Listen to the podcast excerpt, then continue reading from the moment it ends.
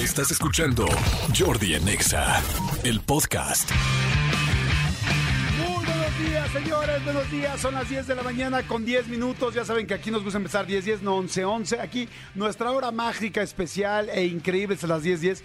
Oigan, por cierto, estos días se han estado viendo la luna, me imagino, ¿no? Es impactante cómo está la luna desde hace tres o cuatro días, verdaderamente impresionante. Este, la verdad es que está increíble. Fue luna llena. Yo creo que ayer ya la veía como que ya, ya no estaba completamente llena, pero este, pues ya ven que las fases, pues bueno, van eh, por día, se van modificando.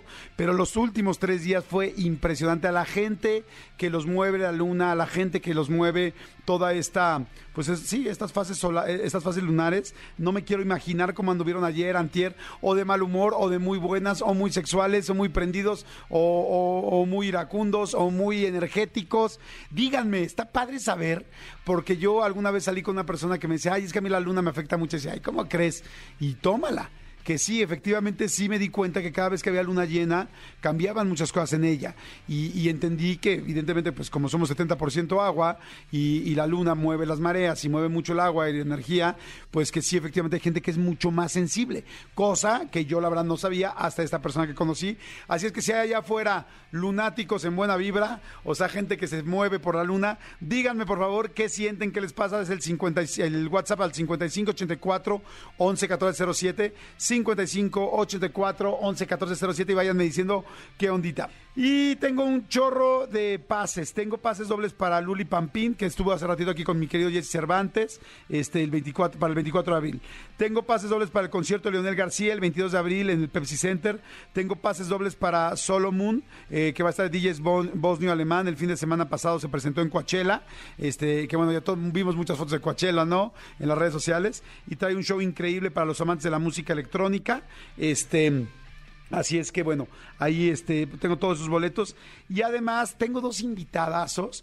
Primero va a estar Carlos Espejel, que me que, lo quiero muchísimo, lo aprecio mucho y me fascina, siempre me ha gustado mucho su trabajo. Bueno, él va a dar una clase, ya ven que él tiene escuelas de actuación desde hace muchos años y tiene bastantes y le ha ido muy bien. Bueno, va a hacer una clase, un masterclass eh, sobre la industria, no sobre todo el asunto de la industria del show business y va a explicar muchas cosas que la gente quisiera saber y va a ser una masterclass la cual, bueno, pues aquí vamos a platicar un ratito de ella. ¿Qué son las, las masterclass? Son clases en línea, pues de una persona que tiene muchos años y mucha experiencia en el medio del que va a hablar. Eso es una masterclass. Entonces, bueno, va a estar padre. Y segunda, tengo un invitadazo también que me da muchísimo gusto que lo vamos a tener aquí en la cabina. Viene Místico. Sí, señores, el luchador místico va a estar aquí en la cabina. Entonces va a poner aquí, vamos a hacer aquí el cuadrilátero, vamos a armar un relajo, vamos a platicar rico, no vamos a hablar bien chido y va a estar bien padre tener aquí a mi querido místico. Y este, bueno, ya sé que ya hay mucha gente que ya regresó a trabajar, todavía, todavía no hay tanto tráfico como normalmente por los niños de la escuela, por lo pronto en la Ciudad de México, pero ya hay bastante tráfico en diferentes lugares. Y este, hoy es Día Mundial también de los Simpson. Eh, sí, señores, los Simpsons. Los Simpson, hoy es Día Mundial de los Simpson. Fíjense, ¿por qué? Porque un día como hoy, exactamente un 19 de abril, pero del 87, hace 35 años, se emitió el primer episodio de Los Simpson. Ahora, mucha gente no sabe que Los Simpsons en realidad no este no nacieron como ya los conocemos. Los Simpsons nacieron en otro show. Había un show que era el show de Tracy Ullman y en ese show pasaban pequeños pedacitos y episodios de Los Simpsons. El asunto es que estuvo pasándose así durante tres temporadas. Este, dijeron, oye, pues a la gente les están gustando mucho los monitos amarillos que están haciendo en el programa. Hagan de cuenta que en otro rollo hubieran hecho, hubiéramos hecho una sección especial. Y entonces ahí salían los Simpson y este, como el gran carnal, así. Y de repente dijeron, oye, a la gente le están encantando los monitos amarillos, vamos a sacarlos. Y entonces ya los sacaron y los pusieron en capítulos, en episodios de media hora en el prime time, o sea, en el horario estelar de la televisión en Fox. Y a partir de eso, pues bueno, es posiblemente eh, pues quizá el éxito más grande que ha tenido Fox en toda la historia. O sea, no conozco, no sé cuántas series hayan durado 35 años, pero es una, seguramente hay alguna, quizá por ahí. De hecho, creo que Chabelo Real tenía el, el récord Guinness de la persona que durante más años había tenido un programa y que había interpretado un solo personaje durante muchísimos años de su vida. Creo que fueron 40, no sé exactamente. ¿48? 48 años, ¿ven? Pero para Fox, no sé si haya algo más que tenga más de 35 años que haya hecho Fox, no creo, la verdad. Entonces, este, pues los Simpsons son así como la joya de la corona de Fox. Y bueno, hemos platicado muchísimo. Ahora, bueno, ahora ya eh, Fox, pues, como ustedes saben, lo compró Disney. Y ahora los Simpsons son de, son de Disney. Son de Disney. Cosa que yo creo que a todo el mundo nos dio miedo cuando Disney empezó a comprar marcas como Marvel o como los Simpsons precisamente, pues te daba miedo que fueran a perder la esencia, ¿no? Star Wars, por ejemplo, ¿no? Que fueran a perder la esencia de las franquicias originales, de cómo son. Y no, Disney creo que lo hizo muy bien. Agarró y dijo, los Simpsons son irreverentes, son groseros, son, bueno, no, son groseros, son políticamente incorrectos en todos los sentidos. Y así lo dejó, porque antes Disney no había manera. Entonces, cuando Disney tocó los Simpsons, todos decían, no, no manches, a que no los toque Mickey Mouse, que flojera, ¿no? Y pues resulta que lo hicieron muy bien que lo mismo pasó cuando fue Star Wars, que con Star Wars podría parecer que iba a ser un poco menos abrupto el cambio, pero aún así había mucha gente preocupada porque decían, ¿cómo Disney va a ser ahora Star Wars? No, por favor. Y se dieron cuenta pues que no solo lo hizo bien, sino que ahora ya hicieron parque de, de Star Wars. ¿Ya vieron que hay un hotel de Star Wars? Hay un hotel de Star Wars que además está carísimo, que luego lo platicamos. Eso es como para platicarlo un día completo porque dicen que está increíble. Pero bueno, el asunto es que al final este, eh, Disney compró a Fox y se acuerdan que hemos platicado mucho de que en Los Simpson ha habido como una este, bueno, como muchas predicciones, pero muchísimas, muchísimas, que ya no sabemos si son predicciones o son solamente un millón de casualidades por tantos y tantos episodios que han tenido, lo cual está, vi- vimos que Trump iba a ser presidente, vimos de Obama, hemos visto miles de cosas. Pero bueno, quiero decirles que hay un episodio que se llama When You Wish Upon a Star, cuando, mm, cuando se anhela una estrella, que es una canción de, pues de Disney, ¿no? When you wish upon a star, pero no sé dónde sale, me imagino que en Cenicienta o en, no sé, pero When you wish you, ¿mandé? ¿En Pinocho? No sé de dónde, cuando le pides un deseo de estrella, pues sí podría ser en Pinocho. Bueno, en fin, seguro ustedes saben, ahorita lo leo aquí en el WhatsApp. El asunto es que hay un episodio de Pinocho, ah, gracias amigo, de When You Wish You Upon a Star, este, bueno, pues resulta que en ese episodio del 8 de noviembre de- del 98, imagínense nada más, sale un edificio gigante con las palabras hasta arriba, 20th Century Fox, una división de Walt Disney Co cuando evidentemente todavía jamás nadie sabía que Disney iba a comprar que, este, que Disney iba a comprar Fox. Entonces ahí está una más de las predicciones de los Simpsons que sí que sí se cumplió. Pero bueno, señores, muy buenos días a todos. Son las 10 de la mañana con 18 minutos. Vengo muy feliz y muy contento de poder estar aquí, como siempre, con ustedes. Gracias a toda la gente que ha estado viendo la entrevista de Sofía Niño de Rivera en YouTube, que ha sido una locura, locura, locura. Le ha ido increíblemente bien. Manolito Fernández, amigo. Amigo, amigo, eh, fíjate que estábamos platicando hace relativamente poco de este incidente que sucedió con Cristiano Ronaldo y el niño, ¿te acuerdas? Que el celular, todo eso, desafortunadamente ayer, digo, no tiene nada que ver una cosa con la otra, lo que me refiero es que eh, para que vean cómo, pues al ser un ser humano, pues pasa absolutamente por todo. El día de ayer, desafortunadamente, eh, sacó un comunicado en sus redes sociales, este que además es la persona más seguida en Instagram, así Ajá. nada más del Nada mundo. más del mundo. Dice, con profunda tristeza informamos que nuestro pequeño bebé varón falleció. Esta es la más grande pena que cualquier padre puede sentir. Solo el nacimiento de nuestra pequeña nos da la fuerza para vivir en este momento con esperanza y felicidad. Queremos agradecer a todos los médicos, enfermeras y profesionales de la salud por su apoyo y cuidados. Estamos devastados ante esta pérdida y pedimos de la manera más atenta privacidad en estos momentos complicados. Estaba embarazada eh, su esposa, Georgina Rodríguez ¿Cómo crees, eh, de gemelos y desafortunadamente de los dos, si son gemelos son cuates. cuates, ajá. Este, la, la nena nació y el, y el niño no lo pudo lograr. Entonces, Oh, este, desafortunadamente pasó esto. Evidentemente, todo el medio futbolístico a favor y en contra, me refiero a favor y en contra de, de Ronaldo, Ajá. el futbolista, Ajá, en el- se en el volcaron fútbol, claro. a darle este como mensajes de, de aliento y este y esperanza ante algo de lo que difícilmente te recuperas porque estás teniendo una super bendición y una y una muy lamentable pérdida al mismo momento. Entonces, claro, lo que dice él es, claro, por la niña, pues le echaremos todas las ganas del mundo, pero qué fuerte, ¿no? Claro, qué fuerte. Yo creo que todas las personas que han perdido híjole, a un bebé, bueno, a cualquier persona, pero Sí. bueno, además el asunto de un bebé es muy especial y muy duro. Qué lástima, caray, qué lástima. Sí, sí, sí, pues este, eh, sé que Cristiano normalmente nos escucha, ahorita me imagino que está con Sí. su esposa, no nos está escuchando, pero bueno, pues, cuando escuche el podcast, pues le, mandamos, un abrazo grande. Le mandamos un gran abrazo. Amigo, y mediano, mediano, follón, mediano, mediano follón que se ha armado en España. Este mediano escándalo que se ha armado en España. Fíjate que independientemente de, en esta cabina, pues le vamos al Real Madrid, sabemos, y pero obviamente pues sabemos de admitir cuando un jugador es bueno o malo.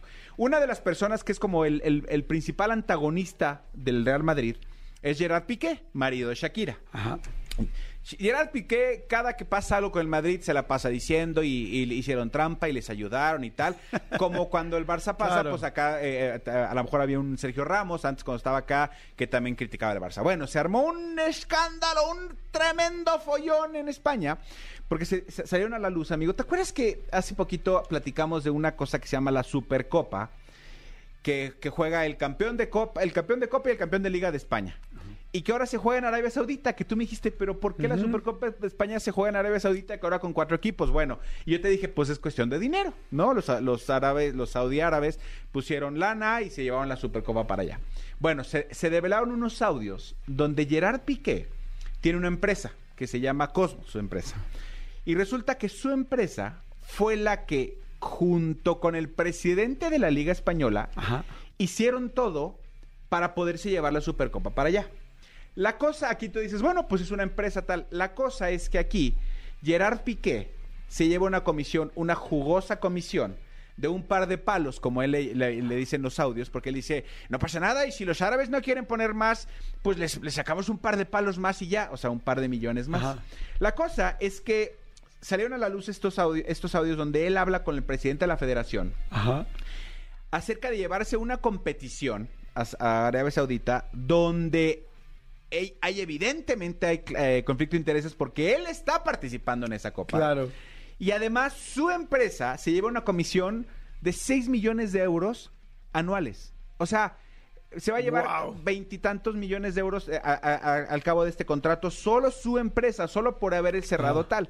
Y entonces, claro, le preguntan y le dicen, ¿cómo pides? Ahí lo entrevistaron, y dicen, ¿cómo, pre- ¿cómo pretendes que nosotros creamos que no hay, este, que no te va a favorecer un árbitro, que no va, eh, cuando estás tú con el presidente de la Liga Española, negociaron un contrato millonario, millonario en donde no nada más la lana se la lleva la, la Federación Española y los clubes. Sino también tú. Tú te estás llevando una lana, güey.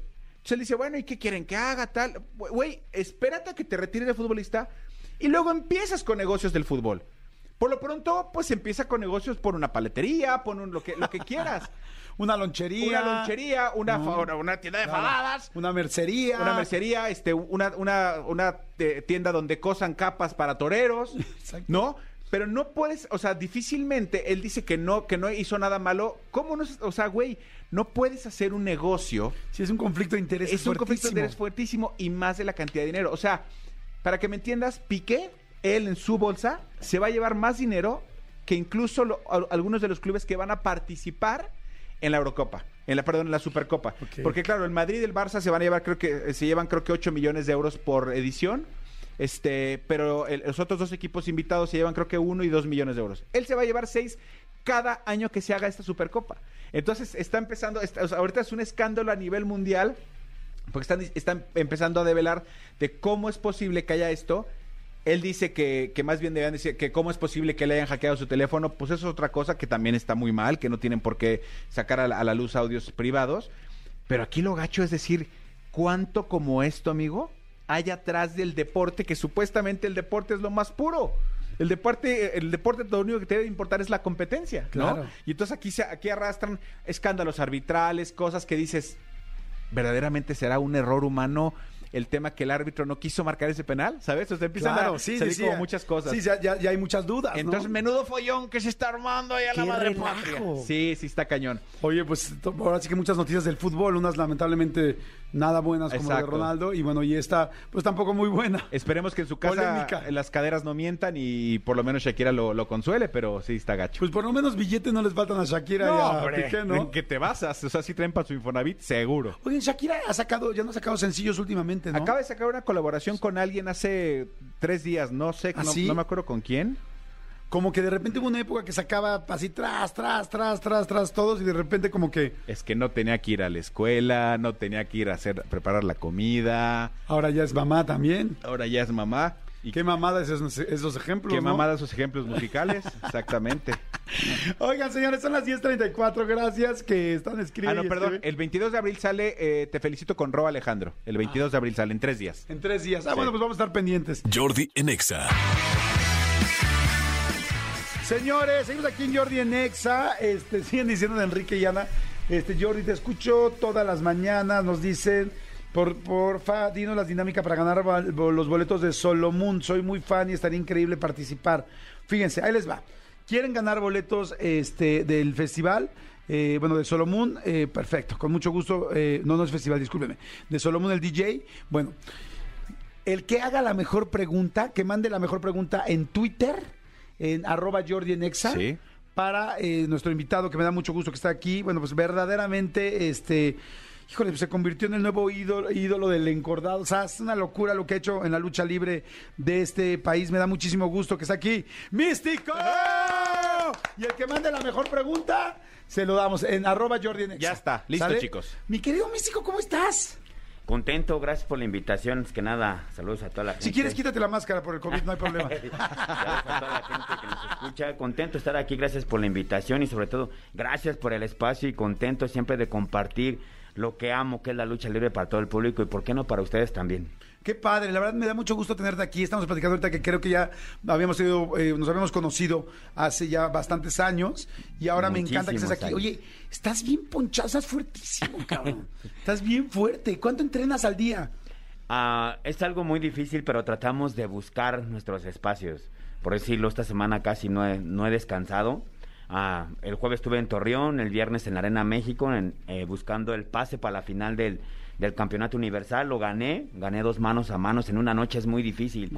Tener dos luchas en mano a mano es muy difícil porque es un desgaste físico totalmente muy fuerte.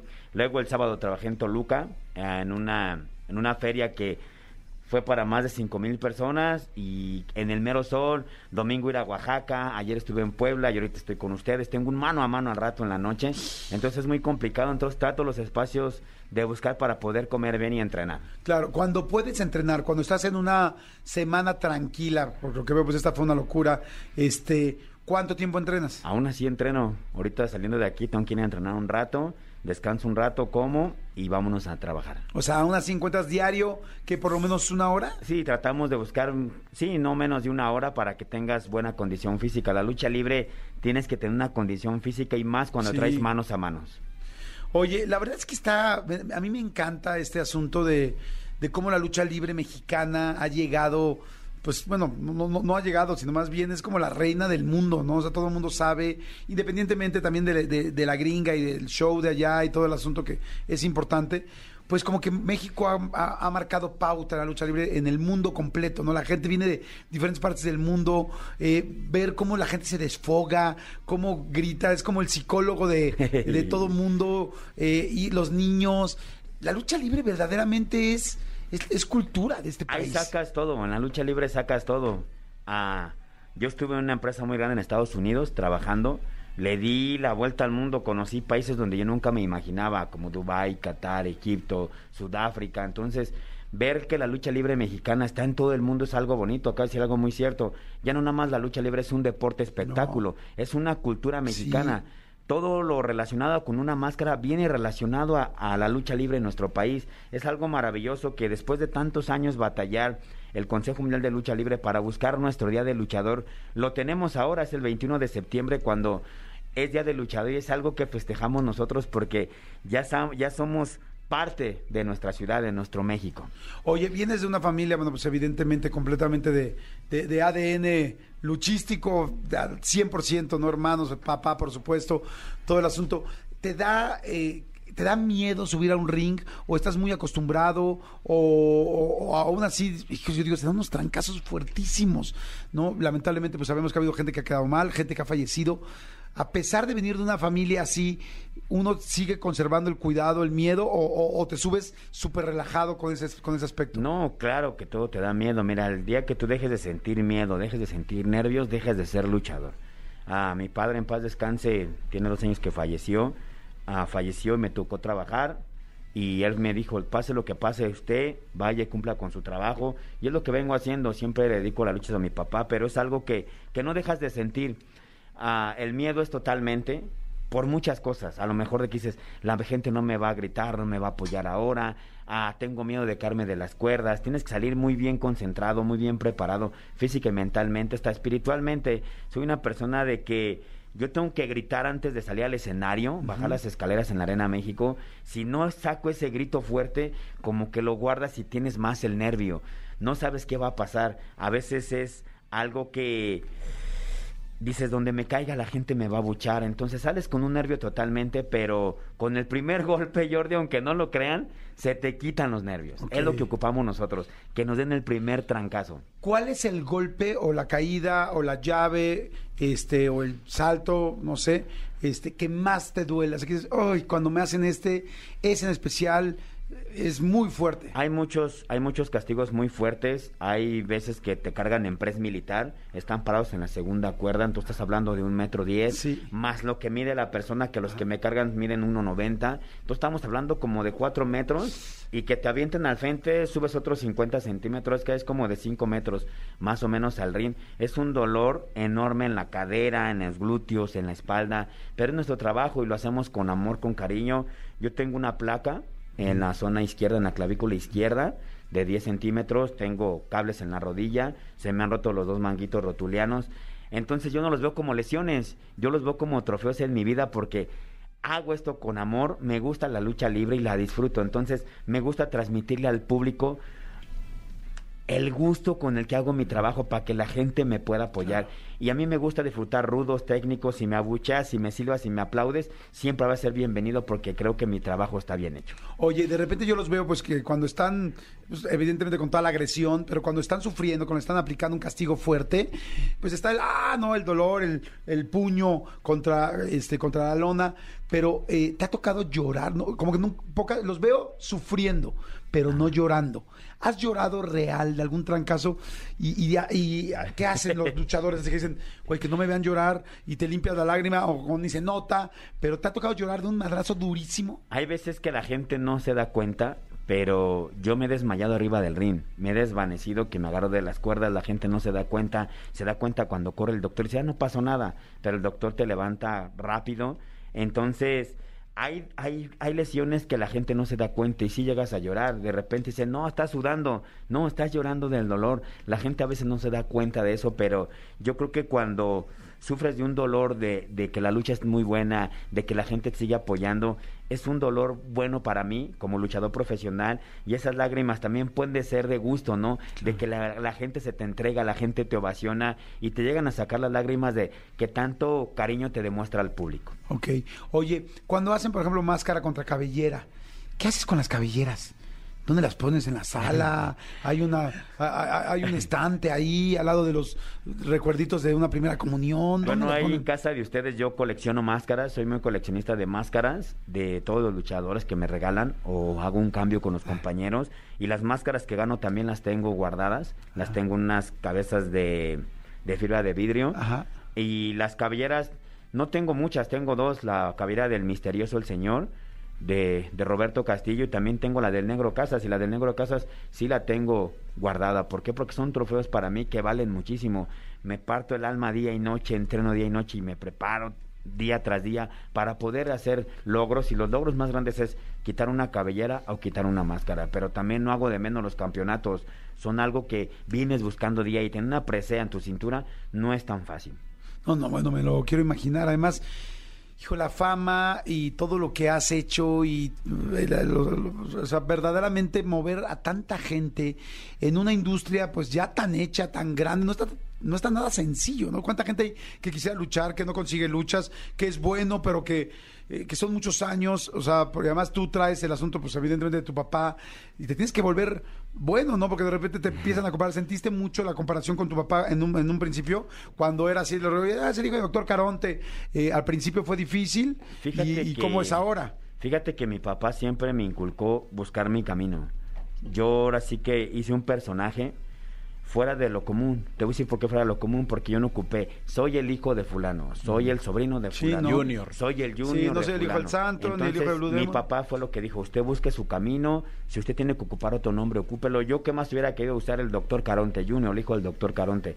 Entonces, mi padre siempre me forjó así, mi tío Tony Salazar son de las mismas personas que dicen, busque su camino, usted construya, usted construya su historia usted solo. Entonces es lo que he venido haciendo. Yo me he cambiado de personajes. Yo debuté en el 2004 como místico, después me fui a una empresa americana como Sin Cara, después regresé a México como carístico y ahora pues el Consejo Mundial de Lucha Libre me regresa a lo que me pertenece, que es el personaje de místico, que yo lo hice ver hasta en la sopa, entonces es algo que me gano a pulso y es algo que siempre he dicho, la máscara no me hace luchador. Yo hago a la máscara, yo hago el personaje, porque yo soy el ser humano que está debajo de la máscara, el que pone el cuerpo, el que pone la, la energía, el que pone todo para que el, personaje crezca. Obvio, todo esto va grado de la mano. Místico no hubiera hecho un boom de la lucha libre en los 2000 si no es gracias al público, gracias a un Averno, un Mephisto, un Último Guerrero, un hijo del perro aguayo, en paz descanse, que eran mis rivales fuertísimos. Entonces, todo viene agarrado la mano y es por eso que los personajes llegan a crecer tanto. Oye, cuando pasa algo como lo del hijo del perro aguayo, que en paz descanse, eh, todo mundo se, se, se, saca de onda, es como te subes después al ring con mucho más cuidado, con mucho más miedo. Claro. Porque dices, madres, o sea, si cuando uno va en la bicicleta y te caes una vez, te cuesta mucho trabajo volverte a subir, ¿qué, qué efecto tiene en todos los demás luchadores cuando fallece alguien en la arena? No, muchísimo. Yo trabajé dos días antes con él. Ajá. Teníamos planes de hacer muchísimas cosas. Pasó esto, lamentablemente, pero es algo muy cierto lo que acabas de decir. Te da miedo subir, no sabes qué vaya a pasar, te da miedo brincar en las cuerdas. Y más nosotros que estamos jugando en las cuerdas, que es nuestra lucha aérea, es algo muy difícil, pero sí nos llega a pegar porque a final de cuentas, de ser rivales, de ser rudos, de ser técnicos, somos seres humanos que le damos vida a los personajes. Y sobre todo eso a lo mejor hay una rivalidad muy fuerte, pero a veces llegas a, a, plasmar esa, esa rivalidad y llegas a ser muy amigo del luchador, como yo fui muy amigo del hijo del perro aguayo, siendo un gran rival, entonces sí te llegan a doler ese tipo de cosas muy, muy fuertes. Estoy platicando con el místico. Eh, para toda la gente que está mandando preguntas, mándenlas a arroba JordianX en Twitter, porque la mejor pregunta, la que Manolo escoja como mejor pregunta, esa va a ser la que le vamos a dar Y este se ve que Manolo boletos. no es fácil. No, no, no es fácil. Ya tiene muchas, ya tiene muchas. Nada barco. Nada, Barco. Oye, eh, yo, bueno, esta pregunta la hemos hecho siempre y para mí es bien importante la respuesta, ¿no? Eh, yo creo que las personas que no somos tan conocedores de la lucha libre nos damos cuenta que hay algunas luchas que son coreografiadas, eh, lo cual yo siento que evidentemente los trancazos están durísimos y dices, yo me he subido dos o tres veces al ring jugando en otro rollo, no me subí con, con este, ay, con este el 100% guapo, ¿cómo se llamaba? Shocker. El Shocker, que le mando un gran abrazo también. Me subí con varios, Super ¿no? Porky. Y con Super Porky y tal. Y, y verdaderamente dices, puta, qué duros están los trancazos. Y ves algunas, eh, ves muchas de las luchas con, coreografiadas. Pero ¿qué pasa? Que lo cual, eso ya creo que a todo el mundo lo tenemos claro y no nos quita emoción, no nos quita porque estás viendo los madrazos, los, los el rollo. y tal. Pero ¿qué pasa cuando es un campeonato? ¿Qué pasa cuando es un máscara contra cabellera? Hay momentos en la lucha donde no hay absolutamente nada coreografiado y es lo que salga o sería menos espectacular si no hay nada coreografiado. ¿Cómo es? Es muy difícil. Yo siempre he aceptado cuando hablan de que, ay, la lucha libre es circo, maroma y teatro. Sí te lo voy a aceptar. Te voy a decir por qué es el circo, la maroma y el teatro. Soy un luchador aéreo que me gusta jugar con las cuerdas, me gusta estar brincando, me gusta estar volando. Entonces, por eso te puedo decir que sí es circo, maroma. ¿Por qué? Porque ando brincando, me gusta estar, me gusta hacer la lucha aérea. Entonces, es algo que la gente de, de, antaño no le gustaba hacer, le gustaba puro arras de lona, Ajá. puro llaveo contra llaveo. Nosotros venimos innovando la lucha libre y decimos, la lucha libre ya está inventada. Simplemente nosotros vamos poniéndole el sabor de nosotros mismos, queremos ponerle la esencia de nosotros. Yo le puse a una llave la mística, que lo agarro con pinzas, Sí. con tijeras y doy dos vueltas con él y le prendo al final de cuentas, le prendo una palanca al brazo. Es algo que yo le voy poniendo el estilo. Ahora saqué un vuelo en medio de las cuerdas que me suspendo como dos segundos en el aire y caigo y le agarro la, el cuello y le meto como un tipo candado. Es algo que yo vengo innovando. Entonces, también les puedo aceptar lo, de, lo, del, lo del teatro, sí, porque cuando tú, a ver, Jordi, tú y yo somos parejas, luchadores, ¿eh? No es a quererme besar ahorita, ¿eh? No, no, no, no, no, tranquilo. Primero Entonces, tendría que verte la cara, güey. O sea, no, o sea, primero quiero ver porque los ojos se ven muy lindos, No pero quiero ver el resto. esos labios. Oye, Quiero ver el resto. sabes.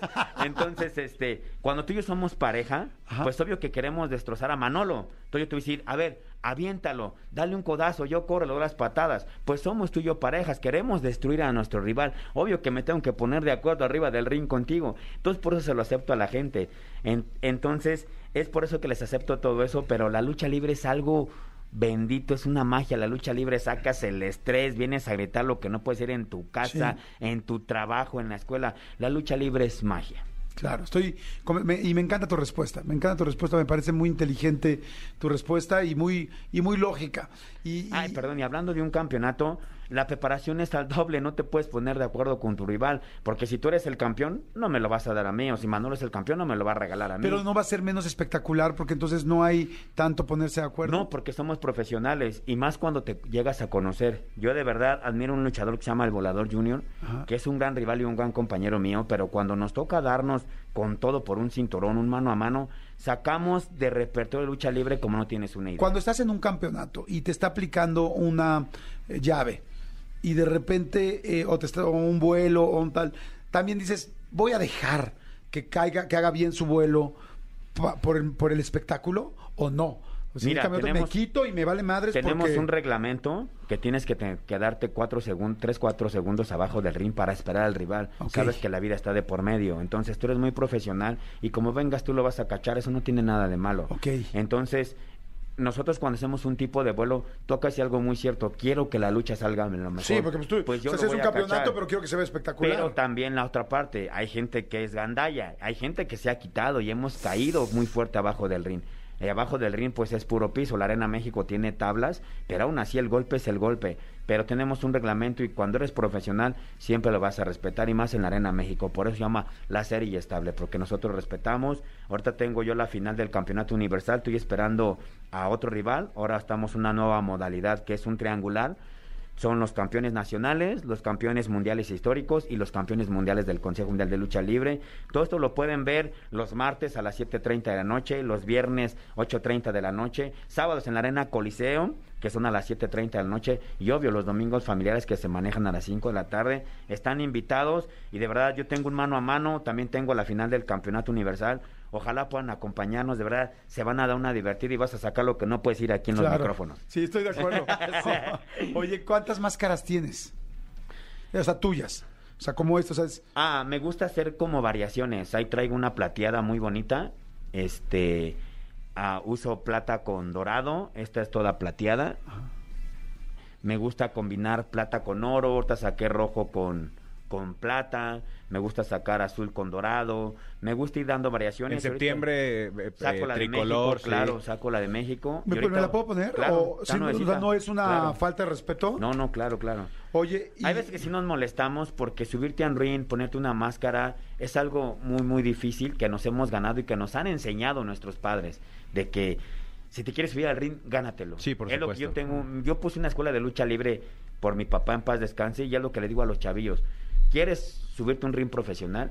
Primero quiero ver tu condición física. Quiero ver tu educación. Cuando te lo ganes, con el gusto del mundo te subo. Oye, místico, me veo cabrón, ¿no?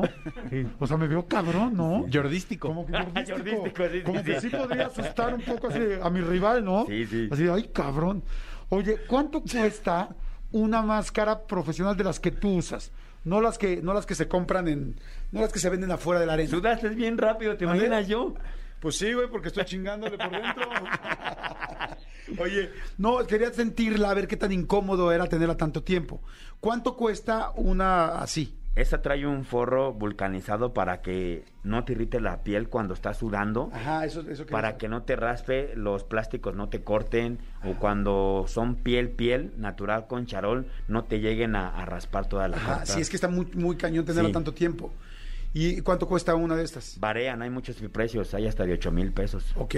Sí, Lo pues es que mil, cuando siete te mil, ocho mil rompen, pesos una... Ay, te duele hasta el cuando Oye, hay yo, tengo una pregunta. Por ejemplo, eh, en, en la NFL, eh, cuando los jugadores eh, entrenan, se pone el casco justamente para, para contemplar la limitación de movilidad que les da, la limitación de, vis- de visión. En tu caso, evidentemente, cuando comes y cuando duermes, pues no traes la máscara, pero ¿qué claro tanto no. tiempo la usas eh, eh, justamente para acostumbrarte a esto? Porque me imagino que la máscara, de entrada, para respirar, debes un tema, no es lo mismo quitártela y, y jalar aire que, que con la máscara, ¿no? Sí, nos quejamos del cubrebocas y yo ando diario con la máscara. Y es muy difícil. Cuando llegas a sudar, ah, cuando llegas a luchar en lugares como Cancún, Acapulco, a Reynosa, esos lugares con mucho calor, no es, es insoportable porque se te moja y automáticamente no puedes respirar. Cuando te llegas a jalar aire, lo que jalas es el sudor y te va peor. Debes de irte acostumbrando.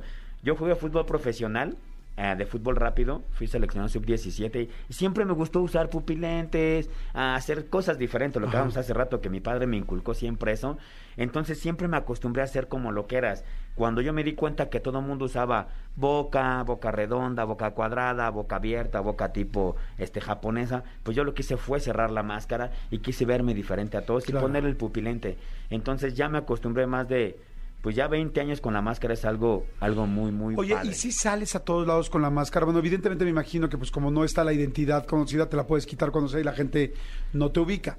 Pero sales a muchos lugares con la máscara, o sea, ¿vas al Oxxo con la máscara? No, no, la- usar máscara es algo muy padre. Tienes una doble identidad.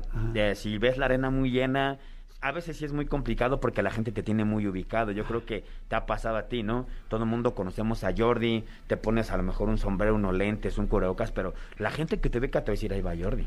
Entonces nos pasa lo mismo a nosotros. Hay veces que nos queremos salir sin máscara porque tenemos funciones encimadas y te la llegas a quitar. Y soy una persona que, pues, hago mi vida privada, mi vida cotidiana. El místico se cuelga un rato, se deja en la casa y yo salgo al cine a tomar un café, a lo que sea. Tus vecinos sí saben quién eres, ¿no? O sea, tus vecinos sí te ven y dicen, ah, pues es el místico, es Pues el en papá de la casa. ellos, ellos sí saben, ¿no? Hay gente que sí sabe, hay gente que no sabe. Hay veces que llegas muy cansado de tener pues gira y a veces sales de una arena hasta vestido y te metes a tu casa así. A mí hay gente que me han preguntado, oiga, ¿qué se dedica? "Ah, Soy payasito. Entonces tratas de hacer cosas diferentes, pero me gusta jugar con mi personaje porque es algo, algo muy padre. Oye, cuando llegas ahora a ir con la máscara a algún lugar, ya no necesitas usar cubrebocas, ¿no? No, aquí está puesto, mira. Sí. o sea, nunca llegaste a algún lugar así que su cubrebocas lo traigo sí, máscara, ¿no, aquí ¿no? lo traigo. Oye, ¿te ha reconocido alguien solamente por el contorno de los ojos? Alguien que estés haciendo en un lugar y te digan, tú eres el místico. Hasta por el caminado. ¿En serio? En serio, No en serio, en manches. serio, en serio. ¿Y, qué, ¿Y qué les dices? Día- ¿Sí la neta o les sí, dices no? sí, hasta les firmo. No me gusta ser grosero, honestamente. Hay gente que respeta mucho la lucha libre y sabe que la guardar la identidad es algo muy sagrado para nosotros, ¿no? Para eso existe el duelo de máscara contra máscara o máscara contra cabellera. Entonces, un día yo exactamente andaba en Acapulco y, y saliendo de una plaza comercial iba caminando y se acercó una señora con sus hijos y me dice, oye, ¿nos regalas un autógrafo? Y le dije, ¿yo? No, pues yo estaba jugando. Le dije, no soy futbolista. Me dice, no, tú eres el místico. Ay, le digo, ¿y cómo te diste cuenta? dice, por tu caminado. Le digo, ya, agarré, les firmé, gracias. Y, ¡Guau! Es algo muy padre, ¿no? Porque no lo gritan, no lo dicen y se van contentos porque les firmas un autógrafo. Yo creo que no es nada malo, ¿no? Al contrario, es algo muy, Claro, muy está padre. padrísimo. A mí me encanta. Soy, aquí están Hugo y, y, este Armando Padilla, que no dejaron mentir. Soy el único luchador en la Arena México que no le importan los regaños. Me quedo al final de la, de la lucha, me quedo con el público hasta sacarme la última foto o darle la última firma. No me interesa que me regañen. Oye, ¿has hecho, Amo hacer eso. ¿has hecho el amor con máscara? No. ¿No? No. Hazlo, güey. Ay. Esa lucha es otra lucha. Hazte, hazle la Oye, mística. ¿y si crees que pueda respirar? Sí. ¿Cuánto duras? ¿Luchando? ¿Luchando? De dos a tres Por caídas. eso, De dos a tres caídas. ¿Luchando, luchando? Ah, depende si quieren. ¿Qué tal si me voy dos al hilo? Ah. No, claro que aguantas. Si aguantas una lucha, si aguantas una claro. lucha sin o sea, con todo lo que estás haciendo, claro que aguantas hacer el amor con la máscara. ¿Qué tal si soy extremo? Tú no ¿Vale? sabes. No, más extremo Ah, que lo que hemos visto arriba, ahí en el. No, no, o sea, seguro si puedes. No, Oye, claro, yo creo que sí, sin problema. ¿tienes hijos? Sí. Y en la escuela, ¿qué pones cuando dicen profesión? ¿Pones luchador o le pones místico y le pones identidad secreta? No puedo poner. no, normalmente digo que soy deportista profesional, pero como todo niño, ¿no? Siempre dicen, mi papá es fulano, hay gente que no cree, pero es algo bonito. También maestras de esa escuela son aficionadas a la lucha y me han reconocido con el puro caminado, de ¿Ah, verdad. sí? Sí. sí, ¿Y, sí. y tus hijos les tuviste que decir, oigan, ¿no pueden decir que yo soy el místico? O sea, no lo pueden decir. Cuando vayamos a, a la pastorela de hoy, no pueden decir que yo soy el místico. El festival. Hablas con ellos, pero normalmente a ellos les gusta presumir. Hay veces, te repito, que no les creen, ¿no? Dicen, ay, este niño está loco, ¿no? Pero no, es algo que también me gusta jugar con eso. Yo creo que soy un padre que ama a la familia, soy muy hogareño, muy...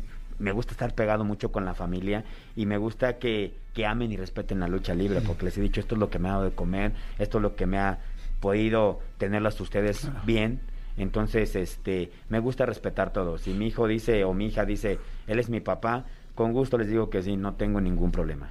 Ya, ya voy ahorita a la pregunta del público, que tenemos una especial, pero te quiero preguntar, yo por ejemplo, yo con mis hijos de chiquito jugaba a la lucha libre. Entonces jugaba yo y decía, la lucha, la lucha libre, del padre contra el hijo y en la cama y todo. ¿Tú también, como luchador, juegas con tus hijos a la lucha libre? O sea, ¿O aunque no ustedes, juegan, a lo- o ustedes no- juegan al locutor? Exacto.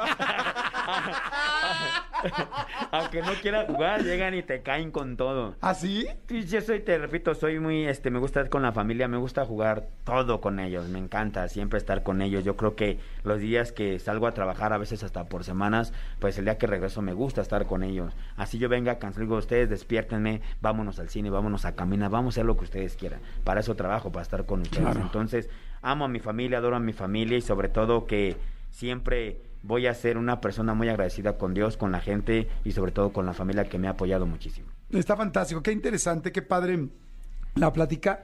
Y a ver, vamos entonces con la pregunta del público, porque dijimos que iba a haber un, un ganador, ¿no? Exactamente. Hay dos y ustedes deciden cuál, cuál es la ganadora. ¿Les parece? buenísimo. La Van a primera. decir que, que se suba a luchar, Jordi. Queremos ver si es cierto. Exactamente. pero- No, no manches, me deshaces en un segundo. No, de es hecho, obvio, ¿no? De hecho, nos pasó, nos pasó haciendo un reportaje en otro rollo. Este, Jordi se metió y, y cometimos el error de meterlo cuando estaba todavía la lucha en pleno, en plena ebullición. Yo y- fui a otro rollo, ahí fue donde nos conocimos, en Acapulco.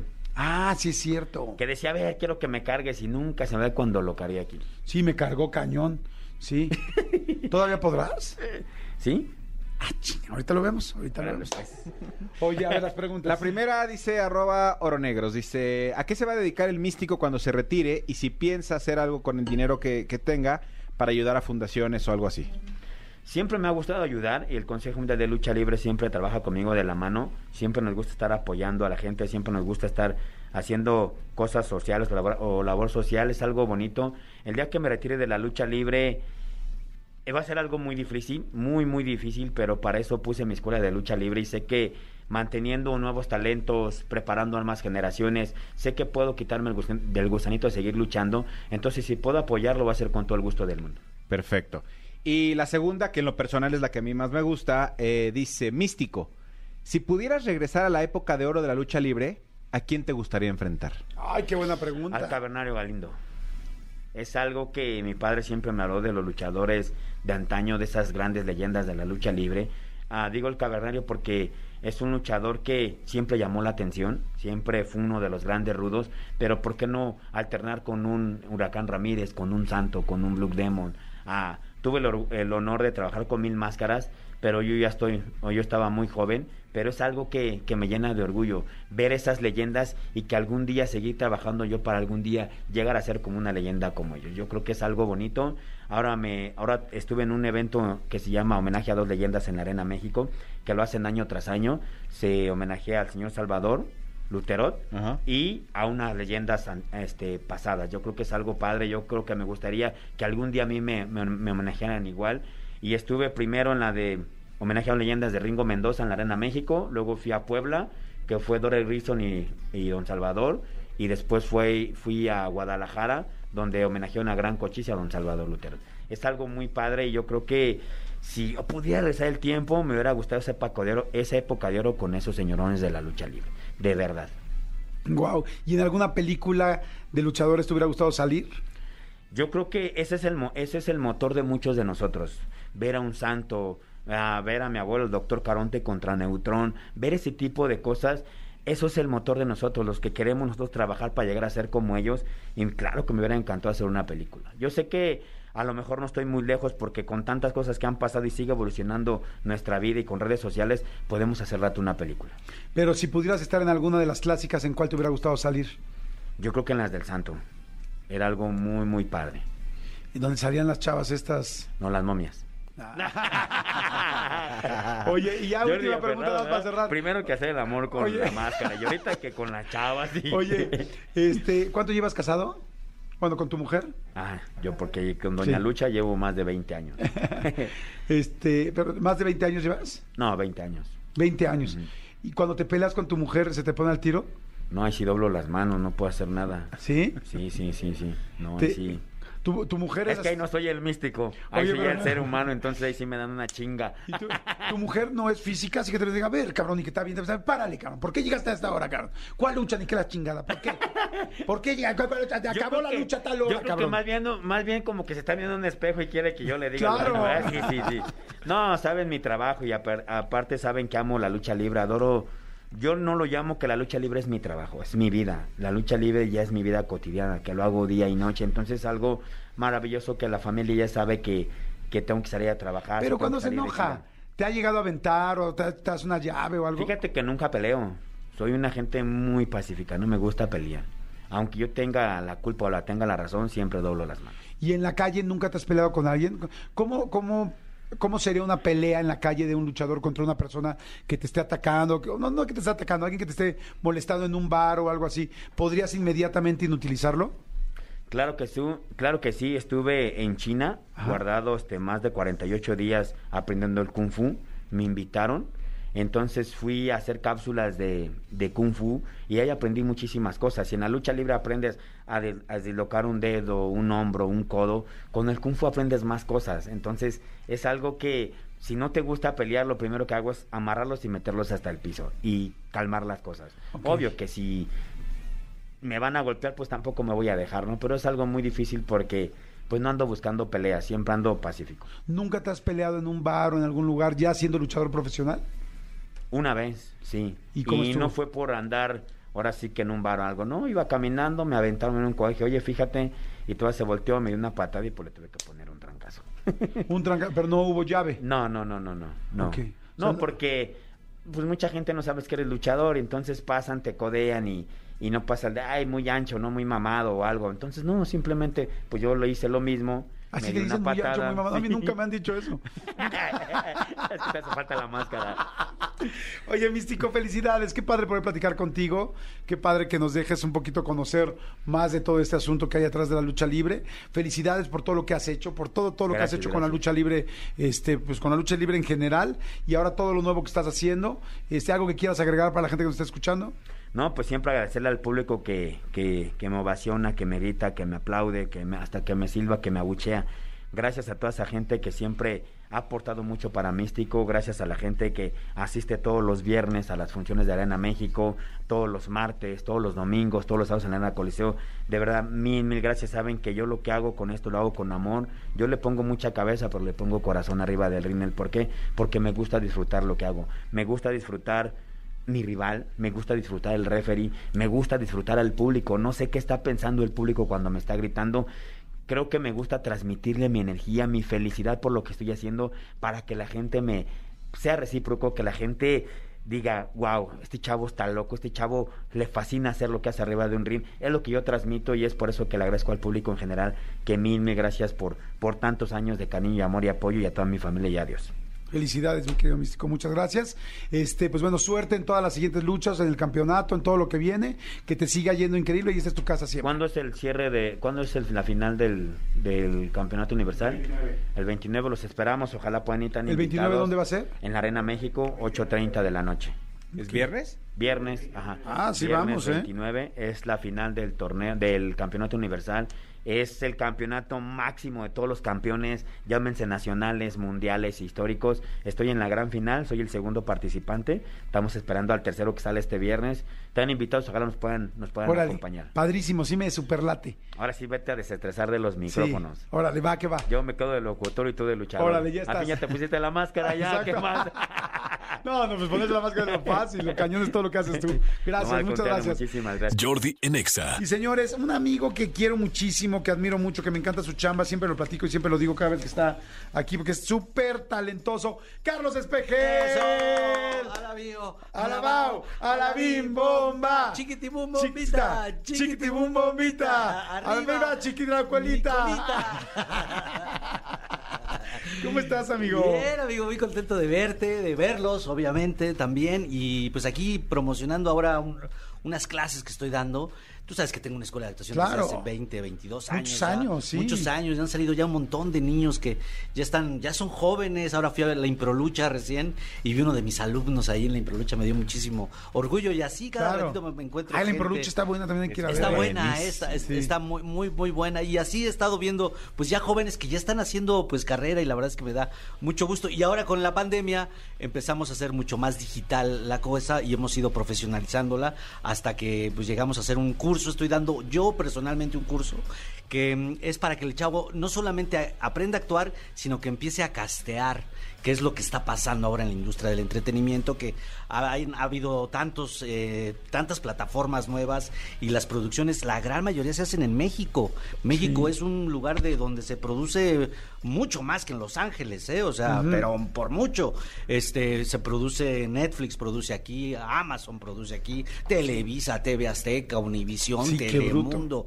Y entonces hay muchas oportunidades y los chavos lo que sí tienen que aprender a hacer es hacer casting, es que aprendan cómo hacer un casting, porque pues de repente los casos, por ejemplo, de Yalitza Aparicio, ¿no? Que una chava que fue a un casting en Oaxaca y de repente el director la vio, Cuarón, y dijo, yo quiero a ella, ¿no? Ese es el tipo que quiero. Eso ha cambiado mucho. Las, las personas reales, la gente real, la gente común, eh, se, se está buscando mucho en estas plataformas. Ya no buscan, ah, dicen por ahí que si Televi- Televisa hubiera hecho este Roma, lo hubiera hecho este Rufo, ¿no?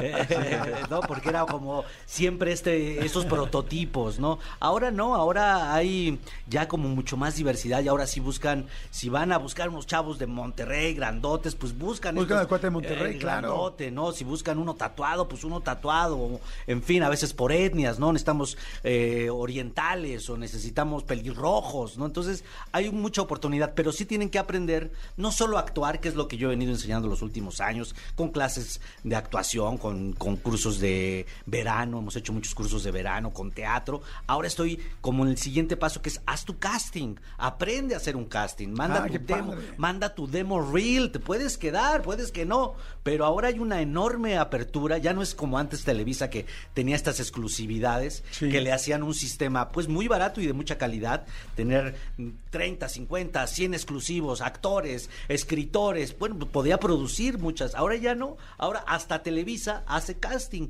y prefiere no tener tantos exclusivos y tener Y a todos escoger a la y gente. escoger a la gente. Y mira, este me gusta porque tiene trayectoria, o porque tiene el tipo, o porque se parece a la familia, o porque sucede en cierta parte del, del- del- del mundo. Entonces, se está abriendo mucho y yo creé un sistema que se llama Sistema ACT.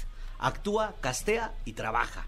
O sea, eso es lo que yo les digo. Sí hay que seguir estudiando, sí, les voy a seguir dando cursos de actuación y de doblaje y de eh, para niños, pero mm, tienen que empezar a castear, tienen que empezar, porque es, Claro. es lo que está sucediendo en la industria. Fíjate que ayer, ayer estábamos entrevis- eh, ayer estaba platicando con Armando Hernández. Ah, mira, Armando pues Hernández, sí, sí. que bueno, pues mucha gente lo conoce desde el Fakir, El este, César. el Está César. conmigo en, en Se Rentan Cuartos. Ah, exactamente. Estamos haciendo esta Se Rentan serie Cuartos. Se Rentan Cuartos. que- Estabas tú también en Tic Tic. Eh, Tic Tac Tac. Tic Tac Toc. Sí, también, Sí, claro, sí, claro. con- Te estuve viendo en Tic Tac Toc, que estuvieron pues en el horario principal. Nos fue ¿no? muy bien, fíjate, Sí, nos sí. fue muy bien con una serie como muy ochentera, como que apelaba mucho como a la nostalgia y estuvo muy muy A mí me familiar, gustó, fíjate muy fresota, pero padre, me, me- me gustó mucho. Vi hace como tres o cuatro días a Pierangelo Mm. y le dije, este, le dije, oye, qué padre Tic Tac Toc. Y me dijo, sí, nos fue bien, tal, tal. Le dije, yo lo disfrutaba mucho. Sí, sí, o sea, sí. yo lo aprendí en la noche y vaya que no soy, y, o sea, no, no soy tan fácil porque pues nos dedicamos a esto, hemos visto muchas veces, digo, me reía mucho, lo disfrutaba mucho. Luego, pues estaba en lo que llegaba yo y arreglaba cosas, estaba trabajando, los estaba oyendo y me reía y me divertía. Y este, y me pareció muy bueno. Y, y bueno, pero lo que iba. Con Armando, perdón, Estábamos platicando ayer con Armando Hernández y estamos hablando también de Luis Felipe. ah. Tobar. No, Ah, de Luis Felipe de Peña. Luis Fernando Peña. De Luis Fernando De Peña. Luis Fernando, sí. Ellos dos, ¿se acuerdan? Eh, salían en la película de Amarte Duele. Sí, sí, sí. No sí. todo el mundo lo recuerda a Sí. Ulises, que era el personaje El de Luis Fernando, el que decía, si te gusta el frijol, Eh, atáscate. sí, sí, sí, Ese sí. era Luis Fernando Peña y estaba también Armando como el mejor amigo.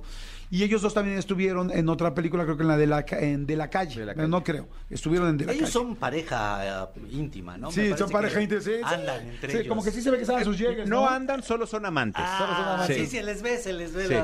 Y platicaban que en ese momento, bueno, me estaba platicando Armando, que cuando grabaron Amarte Duele, pues los dos salían de chavos barrio Ah. y que verdaderamente los dos eran del barrio, porque me estaban platicando que los dos se querían ligar a Marta Higareda y a la otra niña que se Ah, llama Jimena. Jimena Sariñana, ¿no? ¿Era? Eh, no, la había otra, la, niña, la otra actriz, una güerita, Ah. eh, la, de- dice, la, la que dice, si te gusta el frijol, atáscate, se llama. Jimena. Ajá. Pero no me acuerdo su apellido. El asunto es que los dos se las querían ligar, pero dice, es que los dos realmente éramos chavos de barrio. Y bueno, en conclusión, para acabar, para llegar a algo, lo que decían es que al final, en ese momento lo que necesitaban eran dos chavos que se vieran realmente de barrio, de a de veras. Sí, y sí. que ellos efectivamente eran chavos de barrio. Sí, no, por ejemplo, me platicó Armando que sus dos papás son de dos pueblitos de Veracruz y que luego nacieron en una, eh, estuvieron en una colonia que se llama La Cuchilla, cerca del aeropuerto, Sí. y que era barrio, barrio, barrio, su colonia. Sí. Entonces aprendes a hablar, hablar, y además hay un físico que se pide. Antes, todo el mundo pensaban que los actores tenían que ser los guapos de Televisa, porque en realidad Televisa ponía guapos a todos. Sí, O sí, sea, sí, todo sí. el mundo era guapo, o sea, salía... había un eh, discurso de, como un discurso, ¿no? En el fondo de que los, los guapos eh, eran ricos, ¿no? Eran güeros, ¿no? Eh, y ahora no, ahora con las tantas plataformas y, y al contrario, lo que se busca ahora no es solamente que seas güero, que seas guapo, ¿no? Decías, antes decíamos, cuando si eres güero ya tienes una carrera hecha, ¿no? Claro. Ya es una carrera ser güero y de ojos claros. Ahora no, ahora sí se buscan ciertos tipos y por supuesto, si tienes eh, talento, seguramente te va muy bien. Yo, yo hablo mucho del caso de, de Joaquín Cosío, que Ajá. es un señor también que empezó grande siendo un catedrático, le gustaba el teatro, pero ya tenía una vida hecha y, y de repente igual, por tipo, oye, necesitamos un tipo así. Y bueno, el tipo además Sí. de que daba el tipo que querían de- del cuachiloco, del Cochiloco. del cochiloco, lo dio padrísimo. Además, buen actor, el señor, ¿no? Entonces, sí. Estas dos cosas se formaron y mira la, la, la carrera exitosísima. Michelle. Rodríguez, Michelle acabamos de platicar con Michelle Rodríguez, que usted la han visto en 40 en 20, en mil cosas, me cago de risa, tal, Sí. tal, que le decían, ¿sabes qué? Ah, Y así nos los dijo, ¿eh?